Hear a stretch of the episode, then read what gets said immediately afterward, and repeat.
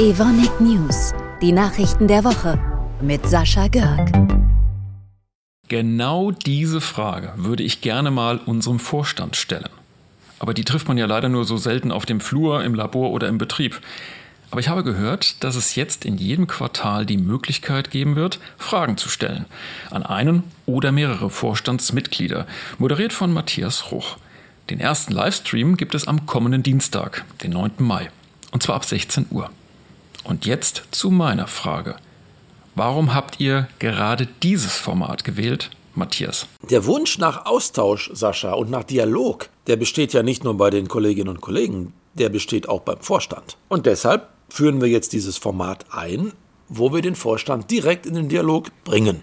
Das heißt, Christian Kuhlmann und Maike Schuh werden euch die Möglichkeit geben, Fragen per Chat zu stellen. Und zwar Fragen zu allem, was Evonik betrifft und werden diese Fragen direkt beantworten. Wir probieren das jetzt zum ersten Mal aus. Fragen können auch vorab per E-Mail geschickt werden an dialog mit dem Vorstand at evonik.com. Fernleitungen, im Fachjargon auch Pipelines genannt, sind die Lebensadern zwischen den Chemiestandorten. Durch sie fließen die wichtigen Rohstoffe, die Produktion erst möglich machen. Was aber, wenn sich diese Pipelines direkt unterhalb eines Kinderspielplatzes auf dem Gelände eines Kleingartenvereins befinden, neu verlegt werden müssen und die hierfür abgebauten Spielgeräte nach den Bauarbeiten nicht wieder aufgestellt werden dürfen?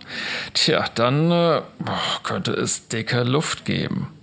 Wie die erst gar nicht entstehen muss, zeigt ein aktueller Fall in Marl, bei dem unser Geschäftsbereich Pipelines nicht nur den gesamten Spielplatz neu gestaltet, sondern diesen zusätzlich mit normgerechten Spielgeräten ausgestattet hat.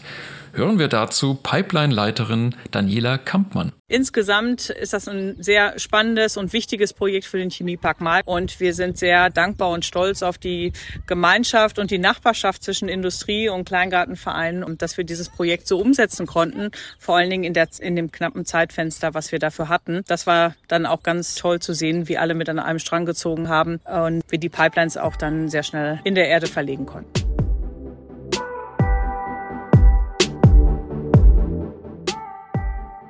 Bei uns am Campus in Essen gibt es einen großen Saal. In dem geht es bei Veranstaltungen wie beispielsweise Pressekonferenzen eher ruhig und geordnet zu. Nicht so vor ein paar Tagen. Denn da tummelten sich gut 160 Kids aus Kitas und Schulen der Region. Und die waren gespannt wie ein Flitzebogen. Schließlich ging es um die Kinderuni für Nachwuchsforscher. Das ist ein Wettbewerb, den wir zusammen mit der Rheinischen Post anbieten. Mittlerweile bereits zum elften Mal. 90 Gruppen hatten ein Projekt eingereicht. Zehn von ihnen hatte die Jury zum Finale eingeladen. Dass Forschung Zukunft schafft und wie wichtig es ist, junge Menschen früh für Naturwissenschaften zu begeistern, das betonte Jurymitglied, unser Personalvorstand und Arbeitsdirektor Thomas Wessel bei der Verleihung. Den ersten Platz sicherte sich die Kindergruppe Hahn mit ihren UFO Spacey. Die Silbermedaille haben Schülerinnen und Schüler der Jakobus-Grundschule in Grevenbroich erhalten für ein Forschungsprojekt, bei dem es sich sprichwörtlich lohnt, zuzuhören.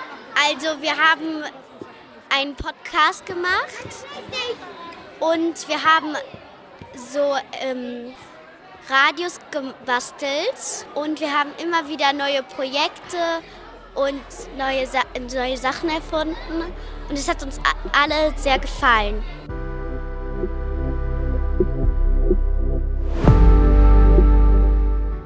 Freiheit, Toleranz und Vielfalt. Das sind Grundpfeiler unserer Demokratie.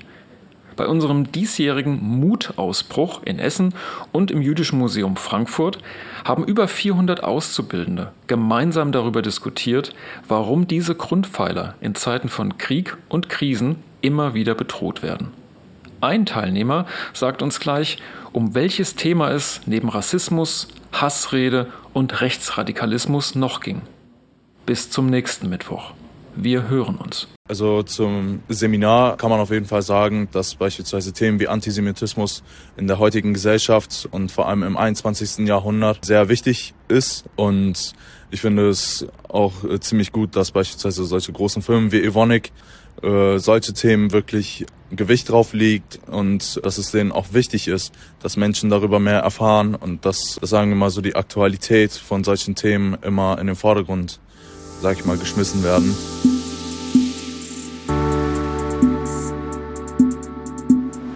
Evonik, Leading Beyond Chemistry.